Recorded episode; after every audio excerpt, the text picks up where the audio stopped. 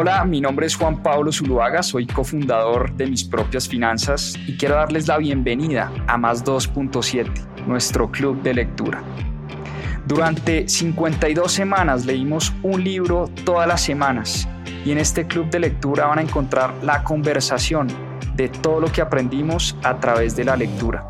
¿Por qué más 2.7? En la región se leen menos de 2.7 libros al año y es una estadística que queremos combatir. Disfruten esta conversación y este aprendizaje que tuvimos a través de los libros. Bienvenidos. Bueno, parece que ya estamos acá en vivo. Mil gracias por conectarse. Gracias a todos los fieles de siempre, de todos los domingos acá en Club de Lectura. Para los que se conectan por primera vez, recuerden que esto es un espacio donde hablamos de libros, es un espacio donde hablamos de muchos temas. Hablamos de emprendimiento, de finanzas, de inversiones, de economía, un poquito de historia, de filosofía, en fin. Aquí lo que nos une a todos los que estamos hoy acá conectados es la pasión por los libros, la pasión por la lectura, la pasión por las buenas historias. Y hablando de buenas historias, hoy les traigo una muy chévere. Este libro The Outsiders, los no convencionales de William Thorndike. Este libro habla de ocho CEOs, recordemos que CEO en inglés es Chief Executive Officer, no es otra cosa que el director, el gerente general de una compañía, em, y habla de ocho historias, ocho historias de éxito, ocho historias de ocho CEOs que lograron cosas increíbles cuando estuvieron al frente de sus compañías. Y hoy lo que vamos a tratar de hacer en este nuevo capítulo de Club de Lectura es tratar de entender cuáles son esas características que hacen a estos CEOs personas extraordinarias.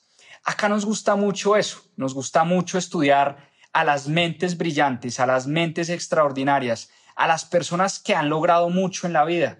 ¿Para qué? Para ver si podemos copiar algo de lo que esas personas hicieron, para ver si podemos aplicar alguno de sus hábitos, de sus estrategias. Hoy vamos con ocho grandes gerentes. Gerentes que, como les digo, lograron cosas increíbles al frente de sus distintas compañías que lideraron por muchos años. Y este, este libro de William Thorndike lo que hace es explorar las estrategias y los estilos de liderazgo de los distintos CEOs eh, que él llama CEOs no convencionales, que lograron al mando de sus empresas cosas fuera de lo común, eh, pero que además tuvieron unos retornos, porque aquí estamos hablando de negocios en este caso, tuvieron retornos muy por encima del mercado durante el periodo en el cual presidieron estas compañías. Les voy a nombrar a los ocho CEOs y a las ocho compañías, algunas de ustedes de pronto las reconocen, otras de pronto no. Eh, son empresas eh, que cotizan en bolsa en Estados Unidos eh, y se las voy a nombrar una por una.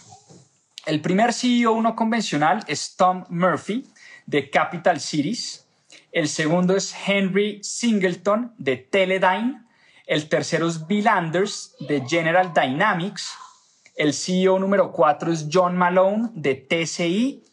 CEO número 5, la única mujer de la lista, Catherine Graham, del Washington Post. El CEO número 6, uno de mis grandes mentores y grandes ídolos, Warren Buffett, de Berkshire Hathaway. El CEO número 7, Bill Stiritz, de Purina, la empresa de comida para perros y para animales. Eh, y el CEO número 8 es Dick Smith, de General Cinema. Estos son los ocho personajes que se nombran en este libro, The Outsiders, y las ocho compañías de las que habla el autor en el libro. Y pues por obvias razones no me voy a detener a hablar de los ocho CEOs y las ocho empresas porque primero me les tiro el libro y tampoco es esa es la idea. Aquí lo que vamos es tratar de extraer las lecciones más importantes y voy a hablar de algunas algunas historias, les voy a nombrar tres en particular que me llamaron mucho la atención y me impactaron muchísimo. La primera historia es la historia de Henry Singleton de Teledyne. Eh, ¿Quién es Henry Singleton o quién fue Henry Singleton? Henry Singleton fue un ingeniero electrónico de MIT, hizo maestría y es doctor de ingeniería electrónica en MIT, un gran ingeniero, una persona muy brillante, y fundó esta compañía en 1860.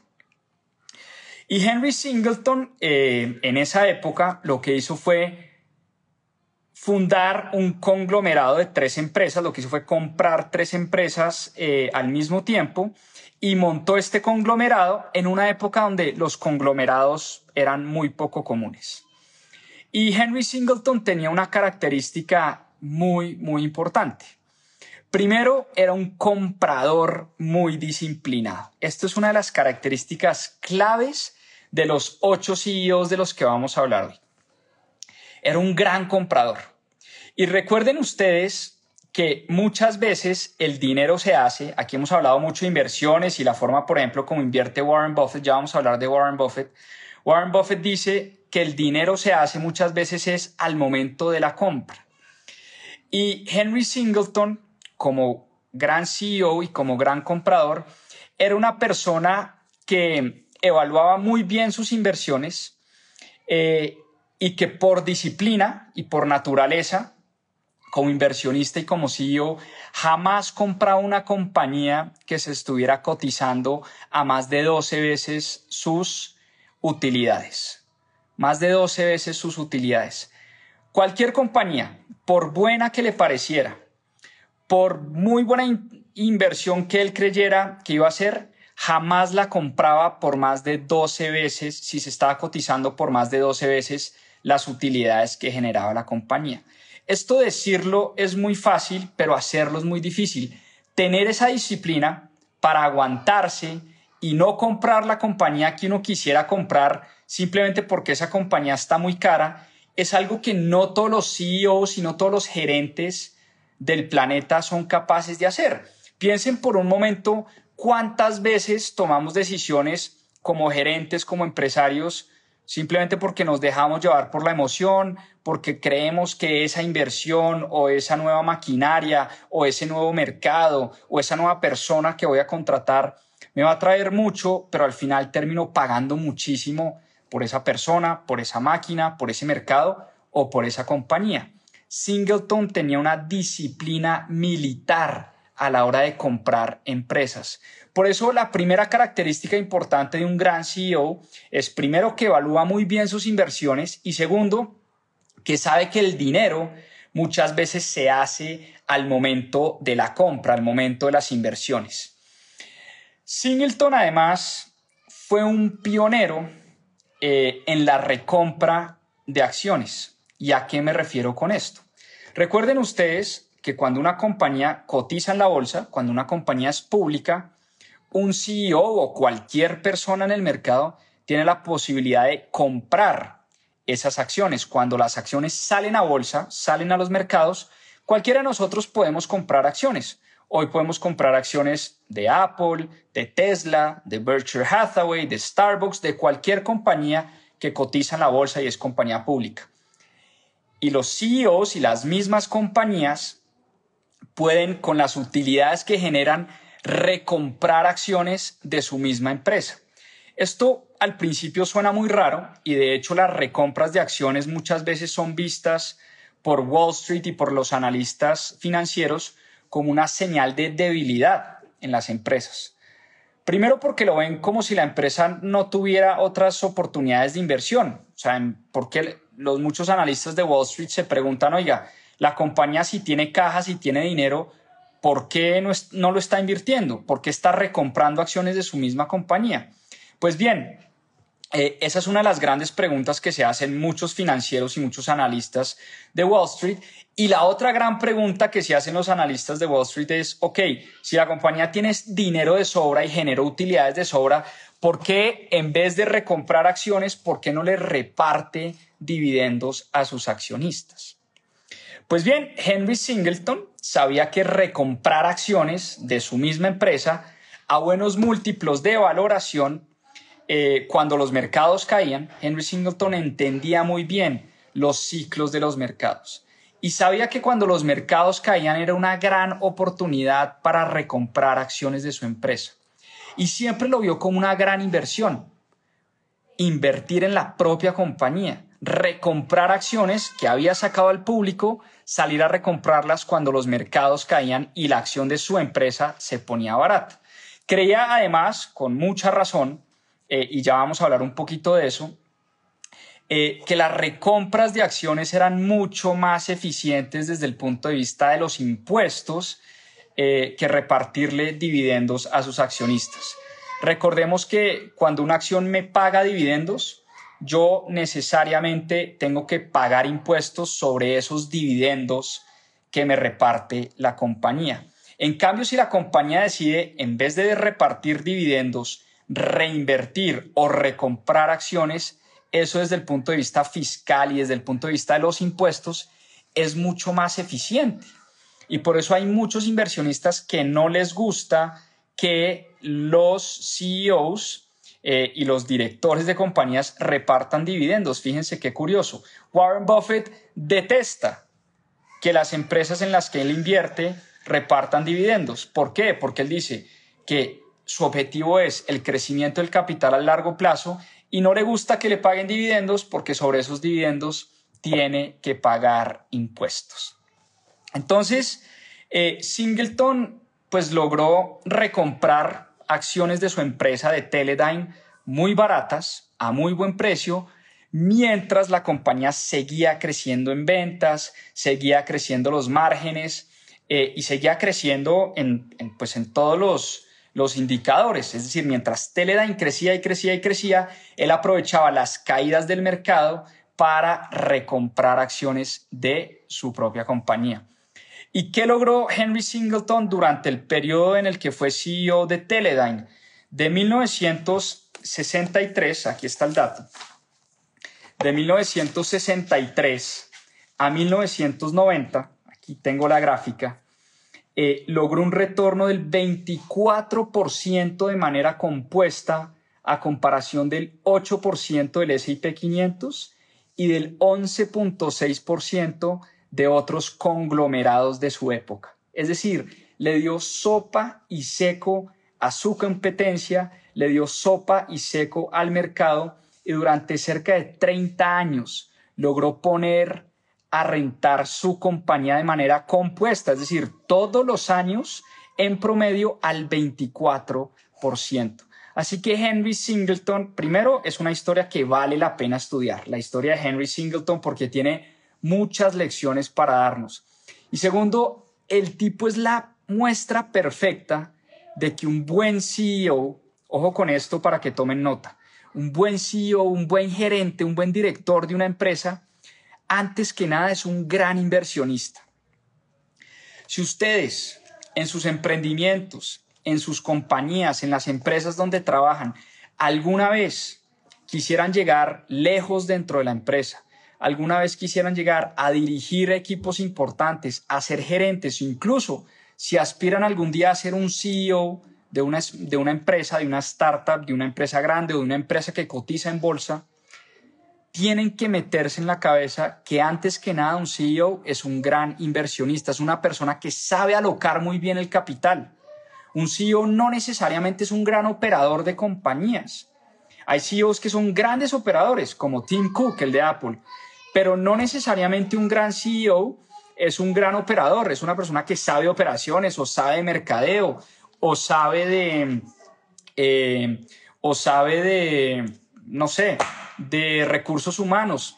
Un, una, un gran CEO, antes que nada, es un gran, gran inversionista y sabe distribuir el capital. Al final recuerden que el capital en una compañía es escaso y siempre tenemos opciones, siempre hay costos de oportunidad. Siempre cuando tenemos 100 dólares, 100 mil dólares, un millón de dólares o 100 millones de dólares, tenemos distintas opciones.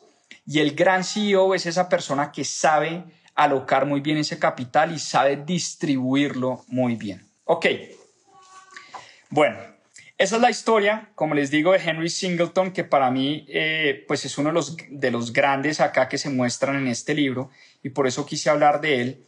Y otra de las que me llamó muchísimo la atención, además, la única mujer de esta lista de ocho, fue Catherine Graham del Washington Post.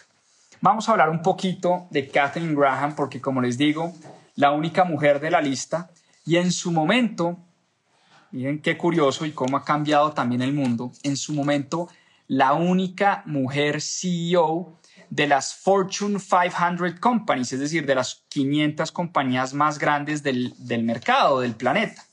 Y estamos hablando de los años 60 también. Em, resulta que Catherine Graham, pues era, era la hija, era la hija em, del fundador, era la hija del fundador del Washington Post, un periódico importante en esa época, un periódico eh, que se enfocaba mucho en temas políticos y en temas de negocios, eh, pero Catherine Graham nunca había trabajado en la empresa de la familia. De hecho, ella se casó con un abogado brillante de la Corte Suprema llamado Félix Frankfurter eh, y Catherine Graham se había dedicado a su rol de madre. Tenía cuatro hijos con su esposo Frank, pero a la edad de 46 años eh, siendo madre de cuatro hijos, imagínense ustedes esa locura, yo que tengo tres y me estoy enloqueciendo esta semana sin mi esposa, pues Catherine Graham, cuando muere su padre y hereda esta gran compañía, el Washington Post, le toca asumir casi que por derecha este CEO de este rol de CEO de la empresa. Em, y con la muerte de su padre, pues quedó al frente de una de las compañías en comunicaciones más importantes de la época, más importantes del mundo, el Washington Post, en el año 1963. Y en ese momento se estaban dando, eh, pues, primero era gran amiga, además, digamos, ella nació en cuna de oro, su padre Phil es una persona muy bien relacionada, era gran amiga del expresidente John F. Kennedy. Eh, y eso la llevó pues a tener relaciones muy cercanas pues con el, ¿no? con el círculo político más, más cercano de Washington.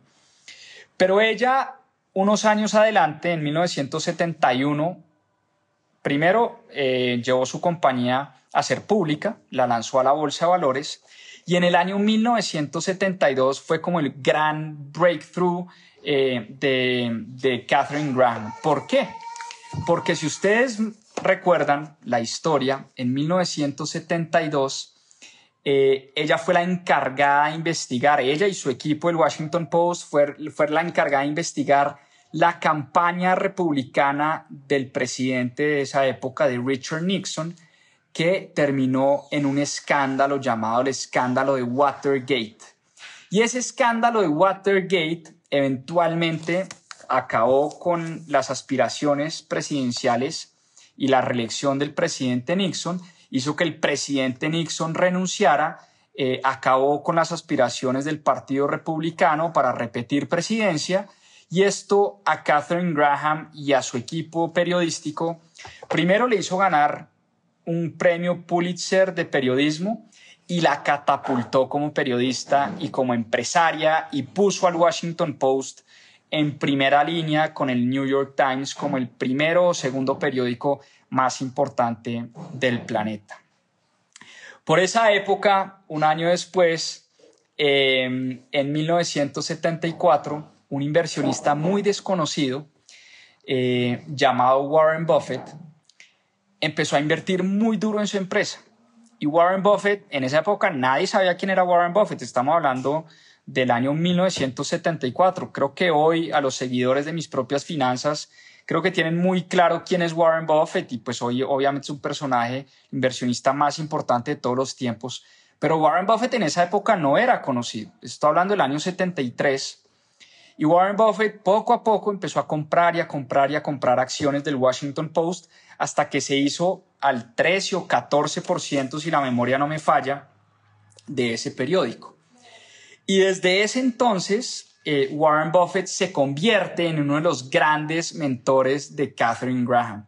Se volvieron primero buenos amigos, grandes mentores. Ella lo nombra en la junta directiva del Washington Post y forjan una relación pues muy cercana, muy bonita, donde Warren Buffett dejándola trabajar, no metiéndose en el negocio, simplemente dándole un par de consejos, se convierte en ese gran mentor de Catherine Graham y ella siempre lo vio como esa persona brillante que le da unos muy buenos consejos, pero que no se metía en su operación. Y ya vamos a hablar que esa es una de las grandes características también de los, de los buenos CEOs.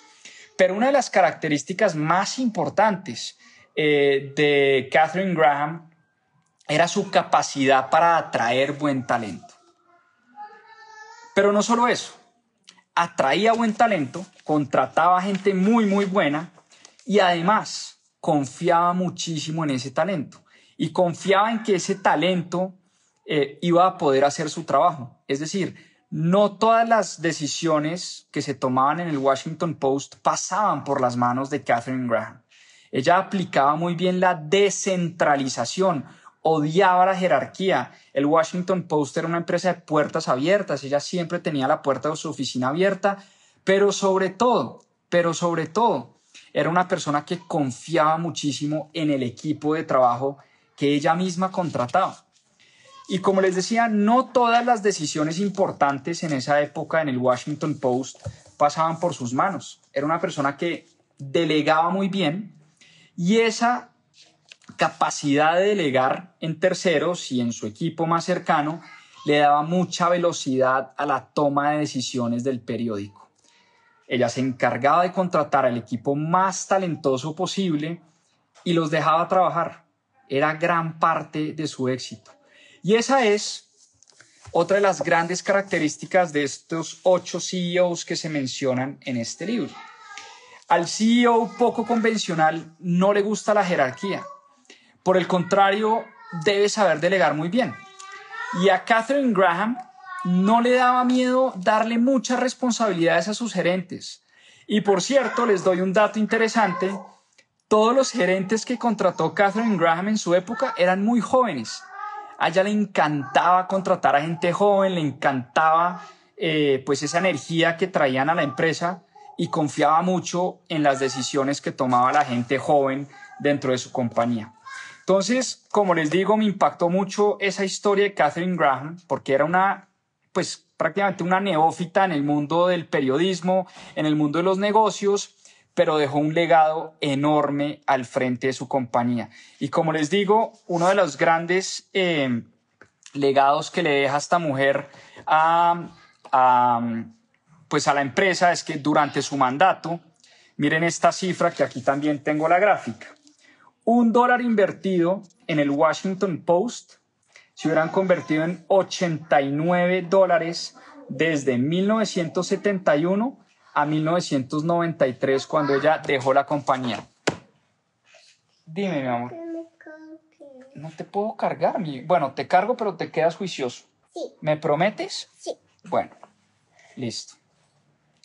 Eh, entonces, le estaba contando a mis amigos, Lolo, que un dólar invertido en el Washington Post en 1971 equivalían eh, a, 90, perdón, a 89 dólares en el año 93 y si hubieras invertido el mismo dólar en el S&P 500 tendrías 14 dólares. Entonces, como les digo, los grandes CEOs y las grandes CEOs del planeta no solo tienen grandes compañías, saben liderar, saben delegar, pero además el retorno sobre la inversión es muy por encima del mercado y muy por encima de su competencia. ¿Listo? Eh, bueno, y ahora sí, hablando del mentor de Catherine eh, Graham, hablemos ahora sí del sensei, el papá de los pollitos, eh, el más grande inversionista de todos los tiempos, que además es uno de los CEOs, curiosamente, que nombran en este libro, Warren Buffett. Warren Buffett es, ahí sí como se dice, el CEO inversionista. Ese sí es un personaje que sabe invertir muy bien el dinero. Y hablemos un poquito de la historia que nos cuentan en el libro sobre Warren Buffett. Warren Buffett es un personaje eh, que a la edad de 35 años, con cero experiencia en operación de negocios, en operación de negocios, montó una firma de inversión. ¿Y qué hizo con esa firma de inversión? Compró una compañía llamada Berkshire Hathaway. Berkshire Hathaway era una textilera en ese momento la estaba pasando muy mal, se estaba cotizando eh, a un precio muy, muy bajo. Y Warren Buffett, pues lo atrajo mucho esta compañía, primero pues porque estaba muy barata eh, y segundo, sobre todo, que su precio se estaba cotizando muy debajo de su valor en libros. Y esa relación de precio contra valor en libros fue algo que Warren Buffett em, había aprendido de su gran mentor, Benjamin Graham. Warren Buffett, usted creo que ya hemos hablado bastante Warren Buffett de mis propias finanzas, pero él era un nerdo de hueso colorado desde muy chiquito. Warren Buffett compró su primera acción a los 11 años. A los 19 años ya había leído El inversor inteligente de Benjamin Graham y años después fue el único estudiante de la clase de Benjamin Graham que sacó una nota de A más en la Universidad de Columbia. Entonces Warren Buffett, un nerdo, un nerdo total, le encantaba estudiar, investigar compañías, terminó trabajando para Benjamin Graham y montó una holding, digamos que él compró Berkshire Hathaway y lo y la convierte en una holding, en una compañía de inversiones prácticamente. A Warren Buffett no le gusta operar empresas, pues él no está para eso. A él le gusta es invertir en buenas compañías. Y lo que hizo fue montar una holding llamada Berkshire Hathaway, a través de la cual compra empresas privadas y empresas públicas. Y como CEO de Berkshire Hathaway, porque él al final es el director, es el, director de la orquesta de, de, Berkshire Hathaway y es el que toma las decisiones en Berkshire Hathaway, tiene varias características importantes. La primera es que le gusta comprar empresas con marcas muy potentes, muy, muy potentes, con posiciones dominantes y de consumo constante, es decir, que la gente consume todo el tiempo. Les doy un par de ejemplos. Warren Buffett a través de su historia ha invertido en Disney, en American Express, en Geico, en el Washington Post de Catherine Graham, en Coca-Cola y en Apple, por nombrar algunas compañías. Si ustedes ven, son compañías de marcas muy poderosas que la gente siempre tiene en su mente, que la gente consume prácticamente a diario, como es el caso de Coca-Cola, eh, que la gente lee a diario, como el caso del Washington Post, en fin, le gusta comprar compañías con buenas marcas y posiciones dominantes. Segundo, Warren Buffett como CEO entendía muy, muy bien los negocios que compraba. Por ejemplo, él estudió a profundidad las aseguradoras y entendió el potencial que dentro de las aseguradoras tenía el concepto del flotante. Eh, y el flotante en las aseguradoras, no me quiero poner muy técnico, pero es tal vez el concepto que catapultó a Warren Buffett como inversionista. Recuerden ustedes que las aseguradoras reciben una cantidad de dinero de gente que se asegura de antemano y ese dinero se puede invertir porque las aseguradoras no necesariamente tienen que pagar ese dinero instantáneamente. Si yo compro un seguro de vida hoy y empiezo a pagar ese seguro de vida, la compañía no me tiene que pagar a mí nada si yo no me muero. Y si en 20 años, y toco madera, y en 30 o 40 o 50 años yo no me muero, pero de todas maneras le doy dinero a la aseguradora, pues obviamente ese dinero la aseguradora lo puede invertir durante ese tiempo. Entonces, eso es lo que se llama el flotante. Y ese flotante de Geico y las aseguradoras en las que Warren Buffett ha invertido, pues le ha permitido generar un montón de flujo de caja para seguir haciendo grandes inversiones. Lo tercero es que, como les decía, Warren Buffett detesta operar compañías. Él no es bueno para eso, él es bueno es para invertir. Y por eso la operación de las empresas en las que invierte es totalmente descentralizada. Pero la inversión es 100% centralizada. Es decir, Warren Buffett compra empresas y deja que incluso los ex dueños de esas empresas sigan como gerentes y sigan operando las compañías. Él no se quiere meter en la operación de las compañías. Él deja trabajar. Él se mete casi nada o prácticamente nada en las operaciones de los negocios.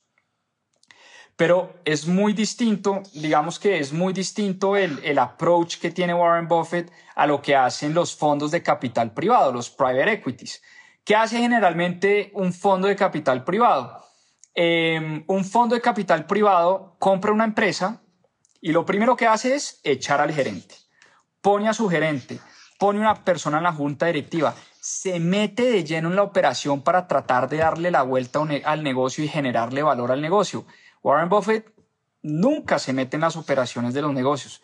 da un par de consejos, a veces se sientan las juntas directivas de algunas empresas, pero generalmente él no se mete, él, incluso, eh, y es una persona eh, como, como vamos a ver ahora, eh, es el maestro para delegar, es el maestro para delegar. Ahora, él delega la operación, pero jamás delega la inversión. La inversión dentro de Berkshire Hathaway sí es totalmente centralizada. Él, si acaso, le pregunta a su amigo y socio Charlie Munger, pero él es el que toma las decisiones de inversión dentro de Berkshire Hathaway. Por eso cuando se trata de inversiones, esa sí es una decisión que no le delega a nadie. Eh, como les decía, si acaso le pregunta a su amigo y a su socio Munger, pero es una persona muy rara. Warren Buffett no tiene computador en su oficina, no trabaja con banqueros sofisticados, no corre modelos de Excel llenos de cifras, no hace procesos de debida diligencia con abogados gomelos eh, y encorbatados, nunca visita o casi nunca visita las fábricas o las operaciones de las empresas que va a comprar. Es un tipo muy raro, muy, muy raro, muy extraño, es un fuera de serie. Y como dice el título del libro, es un no convencional y por eso está y hace parte de la lista de estos ocho CEOs no convencionales. Y otra de las características importantes de Warren Buffett, y esto sí me sorprendió y me pareció fascinante, es que es un tipo que va en contra de la corriente. Y miren esta cifra. En el año 2008, cuando el mundo se estaba desbaratando, en plena crisis, cuando todo el mundo estaba saliendo a correr, cuando nadie quería saber de inversiones, cuando nadie estaba comprando nada, ojo a lo que hizo Warren Buffett. Para que, de verdad, a mí esto es una cifra que me impactó muchísimo. Plena crisis del, 2008, el mundo se estaba quebrando literalmente. Warren Buffett, primero, compra 8 mil millones de dólares en acciones de Goldman Sachs y de General Electric. Segundo, financió a Mars y a Wrigley's, la compañía de chocolates y de dulces, con 3 mil millones de dólares. Tercero, compró el 77.5% de una empresa llamada Burlington Northern, una empresa de ferrocarriles, por 26.500 millones de dólares. Adquirió una empresa de lubricantes llamada Lubrisol por 9 mil millones de dólares y finalmente invirtió 11 mil millones de dólares en IBM. O sea, Warren Buffett de verdad es un fuera de serie y decir que uno va contra la corriente pues es fácil, es algo que nos dicen todo el tiempo, oiga, compre cuando todo el mundo está vendiendo y venda cuando todo el mundo está comprando. Claro, eso decirlo es muy fácil, pero solo un CEO como Warren Buffett que entiende los ciclos de los negocios, pero sobre todo que está dispuesto a ir en contra de la corriente, es capaz de hacer semejante apuesta tan osada. Y los resultados pues, de Warren Buffett hablan por sí solos. Ha tenido 26% de retorno desde que fundó su compañía Berkshire Hathaway, contra cerca de un 10% de retorno del S&P 500 en el mismo periodo. Es decir, eh, lo que ha logrado este señor en el mundo de las inversiones es algo que de verdad difícilmente se va a repetir em, en nuestra historia. Em, hay una frase muy famosa del CEO en esa época, en el 2008, de Citigroup, del banco Citibank. Y el CEO de, del Citigroup dijo en ese momento algo así como, mientras suena la música o mientras la música esté sonando, hay que salir a bailar, como, como diciendo, oiga, ¿qué importa que las acciones estén por las nubes mientras el mercado esté subiendo? Hay que montarnos en el bus y hay que salir a invertir. Warren Buffett es todo lo contrario. Warren Buffett baila cuando la música no suena, baila solo, por eso es un tipo raro y es un bicho raro. Y es muy penoso y le da pena salir a bailar cuando la pista está llena, cuando la pista de baile está llena y cuando el mundo entero está bailando. Em, y por eso, pues es un fuera de serie y es un no convencional. Esas son tres historias que me impactaron muchísimo, la de Singleton, la de em, Catherine Graham y la de Warren Buffett. Por supuesto, me encantaría hablarles de los ocho CEOs.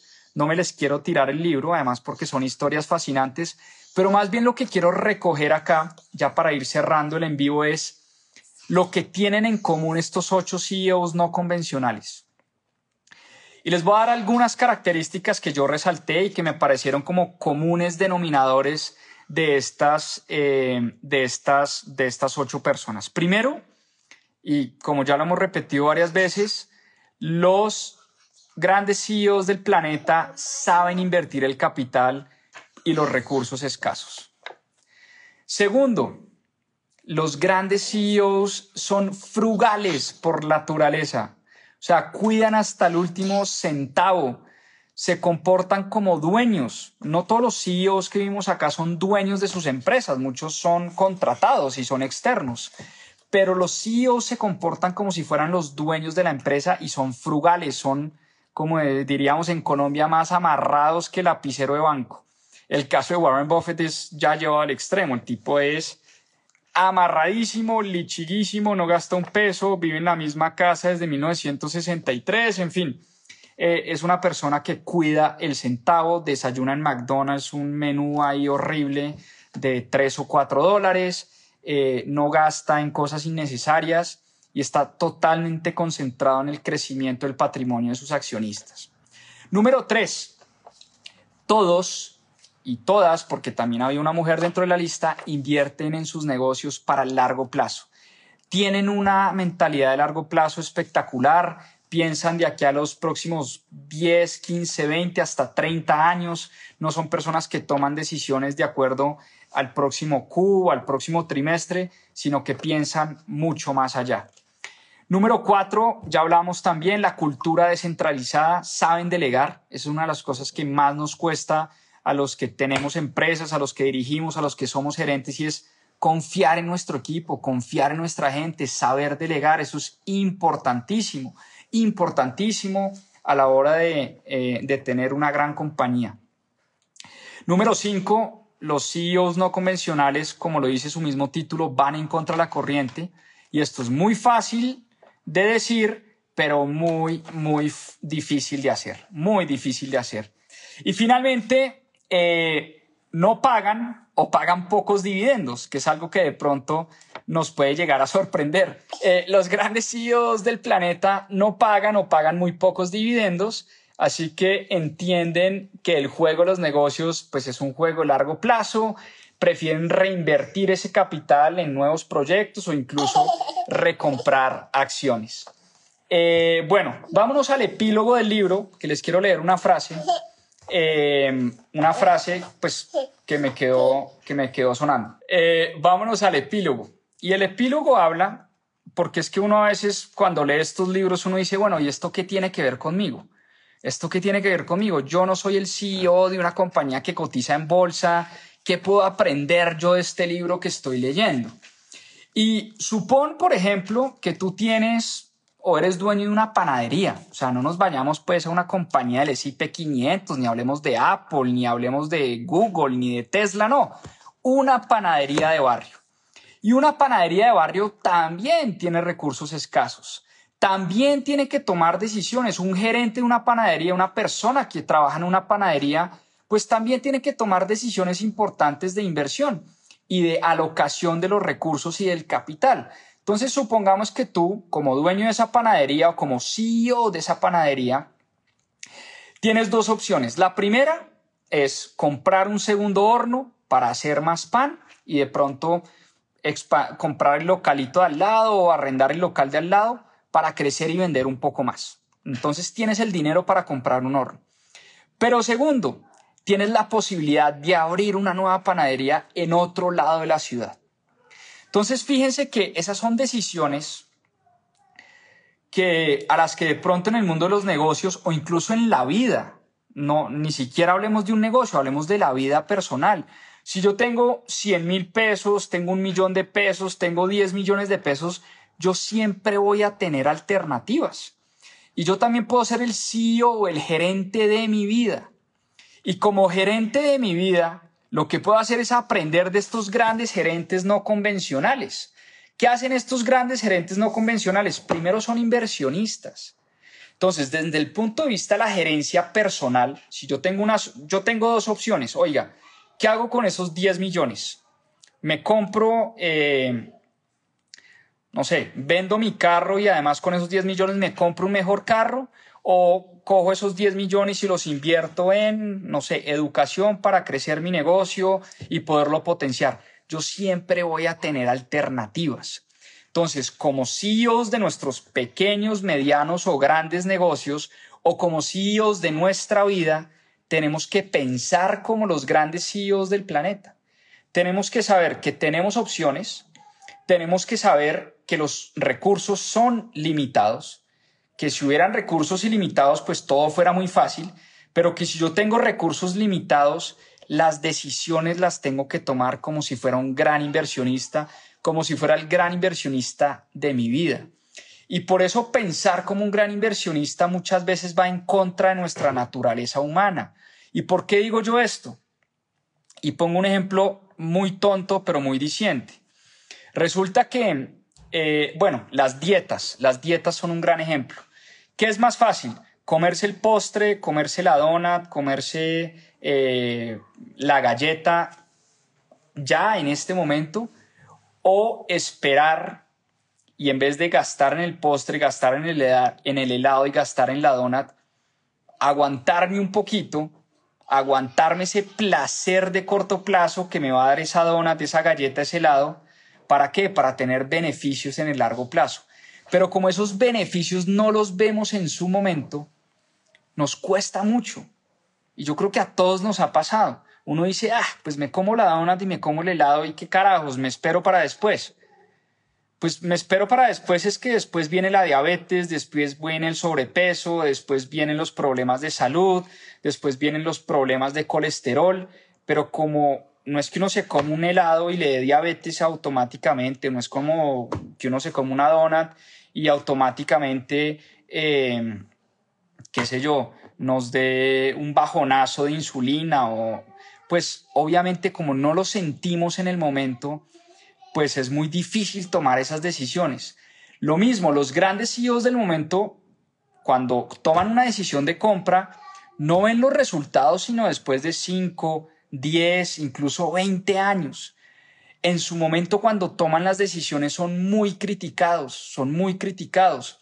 Pero un CEO no convencional es una persona que evalúa todas las opciones, es una persona que calcula los potenciales de rendimiento, en el caso de la panadería, de comprar el horno o abrir una nueva tienda, es una persona que tiene en cuenta los riesgos potenciales también de las distintas alternativas y es una persona que seguramente como nos pasa a cualquiera, pues seguramente todos nuestros amigos eh, y nuestros conocidos nos dirán, hombre, abra otra panadería, crezca su negocio, llénese de tiendas, llénese de locales, pues porque eso también infla el ego. Cuando uno crece su negocio y vende más y abre más locales y llega a más ciudades y llega a más países, eso desde el punto de vista del ego puede ser una muy buena decisión, desde el punto de vista de las ventas puede ser una buena decisión, pero desde, desde el punto de vista del retorno del capital, no necesariamente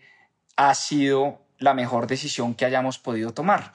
Y por eso hay una frase que les quiero leer del final del libro, del epílogo, que dice, dice lo siguiente, los mejores CEOs de la historia tienen la perspectiva del inversionista de largo plazo como si fueran los dueños de su negocio, no, no la del empleado muy bien pago. Y este sombrero de inversionista de largo plazo y de dueño es un sombrero muy distinto al que se ponen la mayoría de CEOs del planeta. Yo creo que esa frase resume todo lo que es el libro y es como un, inver, como, perdón, como un gran CEO es a su vez un gran inversionista y piensa como si fuera el dueño del negocio, es frugal, eh, piensa en cómo alocar bien el capital, analiza muy bien las inversiones antes de hacerlas, eh, invierte para el largo plazo, tiene una cultura descentralizada, sabe delegar, va en contra de la corriente, que es muy fácil de decir, pero muy difícil de hacer. y como les decía, no pagan dividendos o pagan poquitos dividendos porque sabe que la mejor inversión de todas es la reinversión de capital o la recompra de las acciones. Entonces yo creo que así como los ocho CEOs no convencionales del planeta, creo que todos podemos aprender algo de este gran libro, eh, independientemente de la posición en la que estemos hoy en día. Si somos empleados, gerentes, directores, CEOs, si queremos algún día llegar a ser un gran CEO, si queremos llegar algún día a ser un gran emprendedor o una gran emprendedora o incluso si queremos ser un gran CEO de nuestras propias vidas, creo que son muchas lecciones las que, eh, las que nos puede dejar este libro. Así que con esto me despido. Espero les haya gustado el en vivo de esta semana, The Outsiders, William Thorndike para que lo compren, lo lean, lo estudien, porque muchas lecciones podemos aprender de estos ocho CEOs no convencionales. Muchas, muchas gracias. Nos vemos en un próximo episodio del Club de Lectura. Descansen, que la saquen del estadio esta semana. Vamos con toda y muchas, muchas gracias por conectarse y por su tiempo. Chao, chao, a seguir aprendiendo. Que descansen. Un abrazo.